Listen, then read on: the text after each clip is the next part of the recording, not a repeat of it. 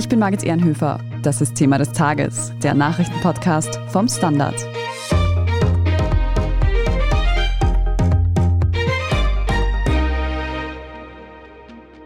Haben Sie schon einmal von Quiet Quitting gehört?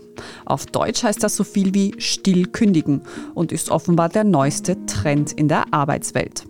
Was soll Quiet Quitting genau sein?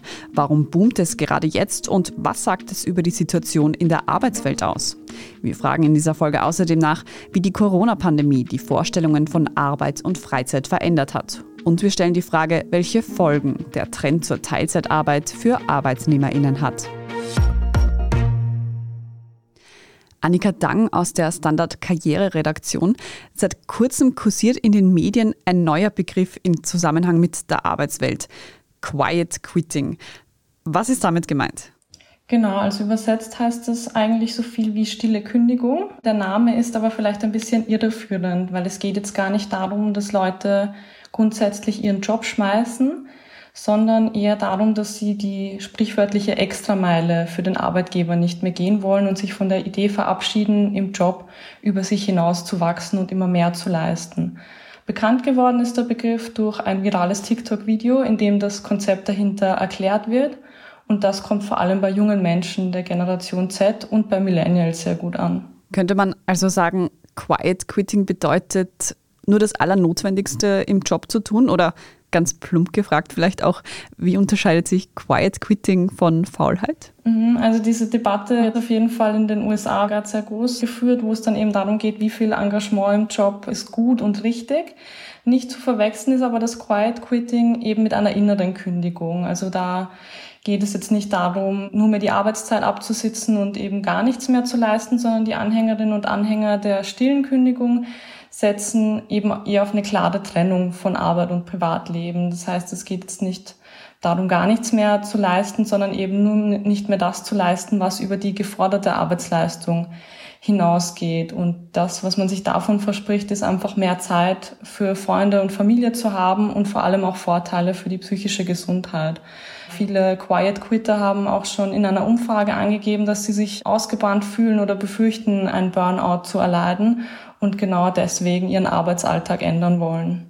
Ist Quiet Quitting dann vielleicht auch so eine Art Gegenbewegung zu der sogenannten Hustle Culture, in der es ja darum geht, möglichst viel zu leisten? Auf jeden Fall. Also es geht um eine Abkehr von dieser höher, schneller, weiter Mentalität, die in vielen Unternehmen gefordert wird und davon eben abzukehren und diese veränderten Arbeitsbedingungen, die eben auch seit der Pandemie aufgekommen sind, nicht mehr hinzunehmen. Also es gab ja in vielen Bereichen einfach eine Überlastung, die stattgefunden hat, weil Stellen abgebaut wurden, aber auch natürlich viele Beschäftigte gekündigt haben. Das heißt, es gab einfach eine höhere Arbeitsbelastung für viele, die einfach noch in den Jobs geblieben sind. Und es ist dann auch selbstverständlich geworden, eben mehr Arbeit leisten zu müssen, weil der Betrieb ja normal weiterläuft. Also das heißt, es ist einerseits eben diese Abkehr von der Hustle Culture, die du angesprochen hast, aber eben auch veränderte Bedingungen, die sich seit der Pandemie ergeben haben. Auf die Pandemie kommen wir dann gleich noch zu sprechen.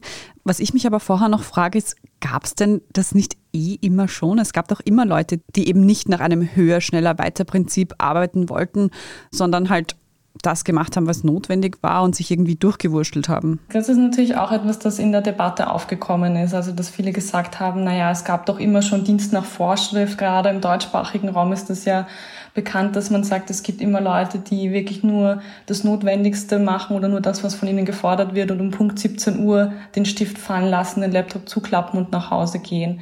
Das gibt's natürlich schon und das ist auch ein Punkt, der eben immer wieder genannt wird, dass es jetzt gar nicht so eine große Revolution ist, dass Leute sagen, sie wollen nur mehr das im Job machen, was auch von ihnen gefordert wird. Der Punkt ist eigentlich, dass die natürlich nicht wollen, dass es damit verwechselt wird, dass sie zu wenig leisten, sondern eigentlich, dass sie eine angemessene Leistung erbringen und dass eben die Idee nicht ist, weniger zu machen als das, was gefordert ist oder sich da eigentlich etwas zu Schulden kommen zu lassen. Und welche Alters- oder vielleicht auch Gesellschaftsschicht ist es nun konkret, die diese Art des Arbeitens jetzt propagiert? Das sind natürlich vor allem junge Leute, die jetzt sagen, sie wollen anders arbeiten, die eine neue Form des Arbeitens fordern oder eine Reform am Arbeitsmarkt einleiten wollen. Also es gibt eine Umfrage mit 1000 Beschäftigten aus den USA, wo eben schon mehr als jeder Vierte angibt, sich als Quiet Quitter zu sehen und eben dieser Idee anhängt, nur mehr die Arbeitsleistung zu erbringen, die auch gefordert ist. Das sind eben vor allem Beschäftigte, die am Anfang des Berufslebens stehen, also die zwischen 18 und 25 sind, beziehungsweise auch die Generation davor, die jetzt schon ein bisschen weiter im Berufsleben stehen und sagen, okay, sie fühlen sich vielleicht schon ausgebrannt und wollen dem entgegenwirken. Was da auch sich gezeigt hat in der Umfrage ist, dass es eher Männer sind als Frauen, die sich jetzt als Quiet Quitter bezeichnen. Es ist aber eigentlich relativ ausgeglichen. Aber genau, wie man es in den sozialen Medien auch wahrnehmen kann, sind es eigentlich vor allem die jungen Leute, die sagen, sie hängen jetzt dieser Idee an, im Job nicht mehr über sich hinaus wachsen zu wollen. Du hast vorhin schon die Corona-Pandemie angesprochen. Die hat ja in den letzten zweieinhalb Jahren massiv dazu beigetragen, dass unser Arbeitsleben auf den Kopf gestellt wurde, mehr oder weniger.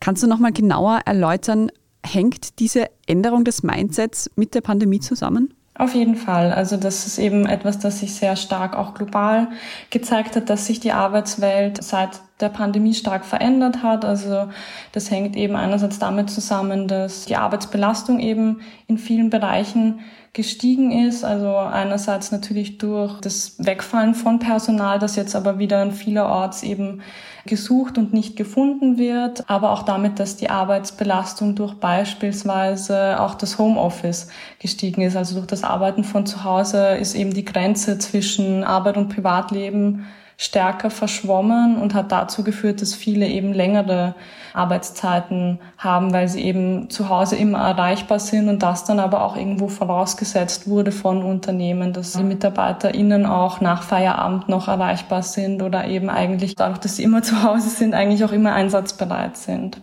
Stichwort Homeoffice, das hat sich ja durch die Pandemie auch wesentlich schneller etabliert, als man das noch vor wenigen Jahren gedacht hätte. Welche Rolle spielt denn Homeoffice mittlerweile im Berufsalltag und begünstigt das vielleicht solche Bewegungen wie Quiet Quitting? Das hat sich auf jeden Fall natürlich im Gegensatz zu der Zeit vor der Pandemie sehr stark etabliert. Also wir haben gesehen, dass auch jetzt, wo die Corona-Zahlen zeitweise natürlich zurückgegangen sind, Unternehmen immer noch aufs hybride Arbeiten, also eben eine Mischung aus Anwesenheit im Büro und dem Arbeiten zu Hause gesetzt haben. Ob das wirklich das Quiet Quitting begünstigt, ist natürlich schwer zu sagen, weil das jetzt eine sehr neue Bewegung ist. Was sich aber eben durchaus gezeigt hat, ist, dass eigentlich das Arbeiten von zu Hause dazu geführt hat, dass Menschen länger arbeiten, dass sie eben öfter nach der regulären Arbeitszeit eben noch erreichbar sind oder eben arbeiten. Und genau, das heißt, zum Teil könnte man eigentlich denken, natürlich, ja, man ist daheim, ist weniger kontrollierbar und kann da jetzt eigentlich weniger machen als zuvor, aber es hat sich eigentlich eigentlich gerade in die andere Richtung gezeigt, dass es ja vielen schwerfällt, eben sich zu Hause abzugrenzen von der Arbeit. Und das ist ja dann eben eigentlich diese Reaktion darauf zu sagen, man möchte jetzt diese Trennung stärker forcieren. Was der oder die eine oder andere vielleicht auch schon wahrgenommen hat, ist, dass manche KollegInnen seit dem Homeoffice so ein bisschen abgetaucht sind. Täuscht dieser Eindruck oder ist es tatsächlich ein Problem? Was ich eben aus Umfang sagen kann, ist, dass es eigentlich natürlich eine sehr kleine Gruppe ist, die dann wirklich im Homeoffice untertaucht und nicht mehr auf E-Mails oder Anrufe reagiert. Also das ist eigentlich eher eine Ausnahmeerscheinung, dass man eigentlich im Homeoffice weniger Arbeitsleistung erbringt. Ein anderer Aspekt, der mit weniger Arbeit, mehr Freizeit zu tun hat, ist das steigende Bedürfnis nach Teilzeitarbeit. Wir sprechen jetzt gleich noch darüber, wie man sich das leisten kann und welche Folgen Teilzeitarbeit für die Pension hat. Nach einer kurzen Pause bleiben Sie dran. Ein Job mit mehr Verantwortung wäre super.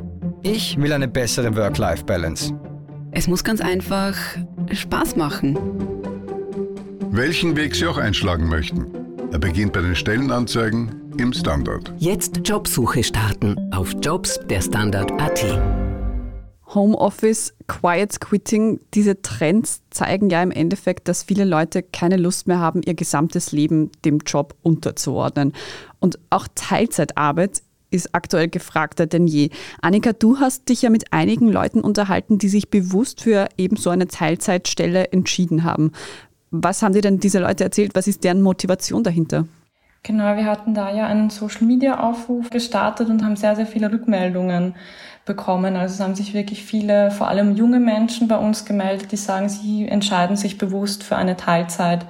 Stelle. Und das spiegelt sich natürlich gesamtgesellschaftlich auch wieder. Also es gibt da ja jährlich den Arbeitsklimaindex der Arbeiterkammer Oberösterreich, der auch gezeigt hat, dass dieser Wunsch nach einer Arbeitszeitreduktion größer denn je ist.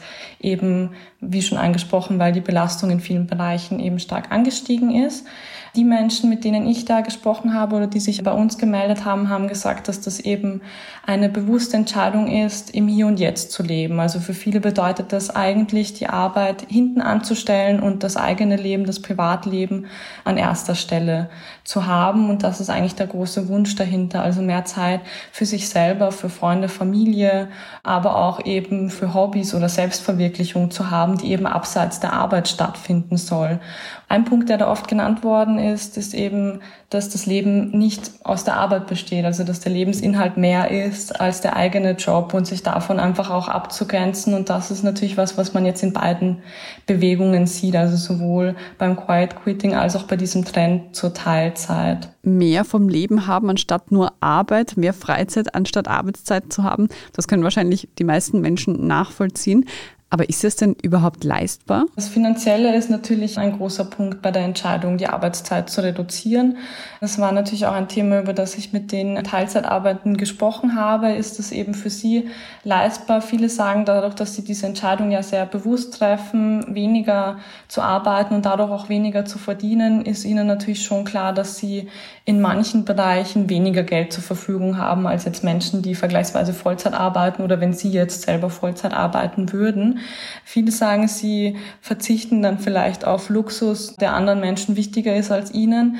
Aber im Großen und Ganzen haben eigentlich viele gesagt, naja, sie müssen gar nicht so richtig auf was verzichten, weil sie diesen Gewinn an Lebensqualität höher priorisieren und genau dadurch einfach auch dieses Finanzielle für sie gar nicht so überwiegt. Aktuell kommt natürlich hinzu, dass das Leben in vielen Bereichen teurer geworden ist. Also Gaspreise, Strompreise, die ansteigen, das macht manchen schon zu schaffen und gibt denen natürlich zu denken, ob Teilzeit weiter leistbar für sie ist. Da gibt es dann für manche natürlich auch das Ausweichmodell, irgendwie in anderen Bereichen dazu zu verdienen. Also das haben mir auch ein paar erzählt, dass sie dann lieber in der Gastro aushelfen, als in ihrem Hauptjob irgendwie die Stunden aufzustocken. Das heißt, es ist schon auch manchen klar, dass es finanzielle Nachteile mit sich zieht. Und das ja nicht nur während der Zeit, in der man erwerbstätig ist. Teilzeit wird doch auch immer als Falle in die Altersarmut gesehen. Ist es dann nicht zu kurz gedacht, wenn man sagt, man will das Leben jetzt mehr genießen? Das ist natürlich ein Punkt, der sehr oft auch in dieser Debatte zu dem Thema genannt wird und wurde, dass natürlich gerade die Pension ein großes Thema ist, wenn man jetzt die Stunden reduziert, dass einem dadurch aufs ganze Leben gesehen sehr viel Geld verloren geht. Eben nicht nur das Einkommen, auf das man jetzt gerade verzichtet, sondern genau diese Kürzungen in der Pension natürlich auch ein Thema sind. Da habe ich auch mit Teilzeitarbeitenden darüber gesprochen. Die haben halt gesagt, viele von ihnen denken eigentlich gar nicht mehr an die Pension oder sie möchten eigentlich nicht auf dieses Lebensmodell Pension Pension hinarbeiten, also dass man irgendwie sagt, man wartet mit irgendwie Unternehmungen auf die Pension. Das Thema Altersarmut ist zwar für viele Menschen, die sich jetzt für Teilzeitarbeit entscheiden, nicht mehr so präsent, ist aber etwas, das natürlich nicht komplett aus dieser Entscheidung oder aus der Diskussion ausgeklammert werden kann. Es zeigt sich aber natürlich jetzt schon, dass das Pensionssystem, wie es jetzt für viele vielleicht funktioniert, in den nächsten Jahrzehnten nicht mehr funktionieren kann. Das heißt, eine Änderung auch in diesem Bereich wird stattfinden, unabhängig davon, ob jetzt mehr Leute Teilzeit arbeiten. Das heißt, eigentlich braucht es schon auch eine Änderung in dem Arbeitssystem, wie wir es jetzt haben, dass sich das dann eben auch an das Pensionssystem anpasst. Das heißt, es ist eigentlich natürlich jetzt nicht so vorteilhaft, wenn irgendwie alle ihre Arbeitszeit reduzieren würden. Auf lange Sicht ist es aber eigentlich durchaus erstrebenswert, dass sich die Arbeitszeit mehr an die Lebensrealität der Menschen anpasst und sie dann länger und im besten Fall auch gerne arbeiten. Es lässt sich jetzt natürlich schwer voraussehen, wie das Pensionsmodell aussehen wird, wenn die aktuell junge Generation dann eben in Pension sein wird. Aber wie groß ist denn dieser Trend zur Teilzeitarbeit tatsächlich? Kann man das irgendwie in Zahlen fassen? Also es gibt natürlich eben diesen Anstieg, der sich verzeichnen lässt, eben diesem Arbeitsklimaindex, also dass da dieser Wunsch vor allem sehr stark geäußert wird. Es gibt auch Zahlen dazu, dass eben schon vermehrt Teilzeitarbeit stattfindet. Das ist natürlich jetzt eine sehr neue Entwicklung, ein neues Phänomen, das man noch nicht unbedingt so gut in Zahlen gießen kann. Aber wie gesagt, dieser Wunsch, der hat sich schon länger formiert und eben gerade so neue Modelle wie die Viertageswoche finden sehr großen Zuspruch. Teilzeitarbeit, Quiet Quitting. Annika, zeigen diese Phänomene, dass die Arbeitsbelastung insgesamt vielleicht zu hoch ist? Das auf jeden Fall. Also das ist ja etwas, das eben auch in den Umfragen genannt wird als Begründung dafür, die Arbeitszeit zu reduzieren oder eben, wie es bei Quiet Quitting der Fall ist, die Arbeitsleistung zu reduzieren. Also das ist eine Entwicklung, die sich natürlich schon länger durch das Arbeitsleben zieht, dass eben viele Unternehmen erwarten, dass regelmäßig Überstunden geleistet werden. Es gibt All-In-Verträge die ja besagen, dass Überstunden mit dem Gehalt auch schon abgegolten sind. Das heißt, die werden ja dann quasi vorausgesetzt. Und die Arbeitsbelastung ist in vielen Bereichen eben stark angestiegen. Einerseits pandemiebedingt, aber eben auch durch diese Erwartungshaltung, die sich in der Arbeitswelt etabliert hat. Es gibt ja auch VertreterInnen dieser Hustle Culture, die das eigentlich gut geheißen haben, gesagt haben, sie wollen viel und hart arbeiten, Arbeit hineinstecken. Aber es hat sich dann auf der anderen Seite natürlich auch gezeigt, dass viele Beschäftigte gesagt haben, sie bekommen gar nichts dafür. Das heißt, es gibt auch, wie wir gesehen haben, eben Enttäuschte sozusagen, die jetzt ja ihre Arbeitsleistung reduzieren, weil sie sagen, sie fühlen sich eigentlich schon ausgebahnt. Also in dieser Umfrage unter US-Arbeitskräften haben acht von zehn Quiet Quittern gesagt, sie fühlen sich eben schon ausgebannt oder sie haben schon Burnout-Symptome erlitten und machen das jetzt eigentlich als Reaktion darauf, ihre psychische Gesundheit besser achten zu wollen. Also das heißt, es zeigt sich schon, es ist jetzt gar nicht dieses, die Leute wollen nicht mehr arbeiten, sondern es ist eben eher eine Antwort darauf, dass das System für viele so nicht mehr funktioniert. Mhm. Was würdest du dann sagen, was müsste sich konkret ändern? Einerseits ist natürlich die Arbeitsbelastung, die schon angesprochen wurde, die viel zu hoch ist. Auf der anderen Seite gibt es eben auch in der Debatte zum Beispiel Statements von ExpertInnen, die einfach sagen, es muss sich auch was an der Entlohnung ändern. Also es kann nicht vorausgesetzt werden, dass Beschäftigte umsonst Überstunden leisten, dass sie eben über das hinausgehen, was sie leisten sollen, ohne dafür die Wertschätzung im Gegenzug von den ArbeitgeberInnen zu erhalten. Und das ist auch tatsächlich etwas, das sich auch in dieser Umfrage gezeigt hat. Also neun von zehn Quiet Quittern haben auch angegeben, dass sie dazu bereit wären, wieder mehr zu leisten, wenn sie auch entsprechend dafür entlohnt werden würden. Dass es Reformbedarf gibt an der Art, wie wir arbeiten und wie Arbeit auch entlohnt wird. Ich glaube, das zeigen so Phänomene wie Quiet Quitting oder auch der gerade sehr präsente Arbeitskräftemangel sehr gut. Wie schnell oder langsam da tatsächlich etwas vorangehen wird, das werden wir in den nächsten Jahren und Jahrzehnten noch sehen. Danke dir für deine Einschätzung heute, Annika Dang. Danke. Wir sprechen jetzt in unserer Meldungsübersicht gleich noch über Neuigkeiten in der ÖVP-Inseratenaffäre. Wenn Ihnen diese Folge von Thema des Tages bisher gefallen hat, dann abonnieren Sie uns doch auf Ihrer liebsten Podcast-Plattform. Und wenn Sie schon dabei sind, dann lassen Sie uns gleich eine gute Bewertung da. Das hilft uns nämlich sehr. Jetzt aber dranbleiben, gleich gibt's die Meldungen. Tag, mein Name ist Oskar Bronner. Ich habe damals den Standard gegründet, damit man sich auf Basis unabhängiger Berichterstattung die eigene Meinung bilden kann. Guten Tag, mein Name ist Pony73 und ich poste beim Standard, weil ich genau das dort machen und meine Meinung auch sagen kann. Der Standard, der Haltung gewidmet. Und hier ist, was Sie heute sonst noch wissen müssen. Erstens. Die Wirtschafts- und Korruptionsstaatsanwaltschaft WKStA will in der ÖVP-Inseratenaffäre die elektronischen Daten von Dutzenden Mitarbeitern des Bundeskanzleramts öffnen. Dabei sollen E-Mail-Postfächer, Office-Dokumente, persönliche Laufwerke inklusive Backups und Sicherungskopien von sämtlichen Mitarbeitern des Bundeskanzleramts von Dezember 2017 bis Oktober 2021 im Bereich Öffentlichkeitsarbeit und strategische Kommunikation sichergestellt werden. Insgesamt dürften an die 100 Personen von diesen Durchsuchungen erfasst sein. Die Staatsanwaltschaft begründet das Vorgehen damit, dass frühere enge Mitarbeiter von Ex-Kanzler Sebastian Kurz massenhaft E-Mails gelöscht und ihre Handys getauscht hätten und nun möglicherweise Beweismaterial fehlt. Bei der Inseratenaffäre geht es ja um den Verdacht, dass Mitglieder der ÖVP um Sebastian Kurz als damaligen Außenminister rechtswidrig Budget des Finanzministeriums genutzt haben, um gefälschte Meinungsumfragen erstellen zu lassen. Und diese in der Tageszeitung Österreich platziert haben. Die WKStA hofft nun, Informationen über die Auftragsvergaben und die Verwendung der Ergebnisse der Umfragen in der Öffentlichkeitsarbeit gewinnen zu können. Zweitens, im Fall der Hausdurchsuchung bei Ex-US-Präsident Donald Trump soll es heute Freitag Informationen zum Grund der Razzia geben. Das FBI hatte Anfang August ja Trumps Anwesen Mar-a-Lago in Florida durchsucht. Hintergrund war der Umgang Trumps mit den Dokumenten aus seiner Amtszeit. Ein Richter ordnete nun teilweise die Veröffentlichung des Dokuments an, auf dessen Grundlage der Durchsuchungsbefehl genehmigt wurde. Bis spätestens Freitagmittag Ortszeit, also hierzulande Freitagabend, soll das US-Justizministerium eine in Teilen geschwärzte Version des entscheidenden Dokuments veröffentlichen. Alle Informationen dazu finden Sie dann auch auf der Standard.at. Und drittens, Britney Spears ist wieder da. Nachdem der US-amerikanische Popstar 2021 nach Jahren der Entmündigung einen Rechtsstreit gegen ihren Vater und Vormund Jamie Spears gewonnen hatte, veröffentlicht die Sängerin nun ihren ersten, mehr oder weniger neuen Song. Hold Me Closer nennt sich die Scheibe, die sie gemeinsam mit Elton John herausbrachte.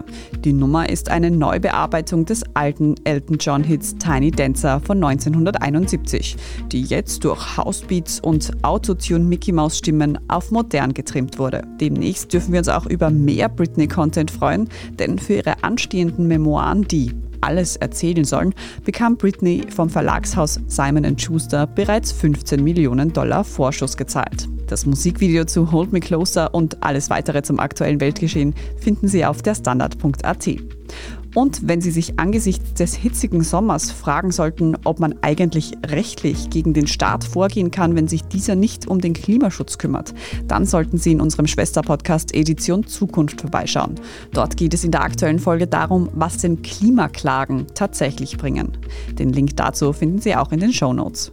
Falls Sie Feedback oder Anmerkungen für uns haben, schicken Sie diese gerne an podcast.derstandard.at. Und wenn Sie unsere journalistische Arbeit unterstützen möchten, dann können Sie das zum Beispiel mit einem Standard-Abo tun. Oder wenn Sie uns über Apple Podcasts hören, mit einem Premium-Abo. Wir freuen uns über jede Unterstützung. Ich bin Margit Ehrenhöfer. Danke fürs Zuhören und bis zum nächsten Mal.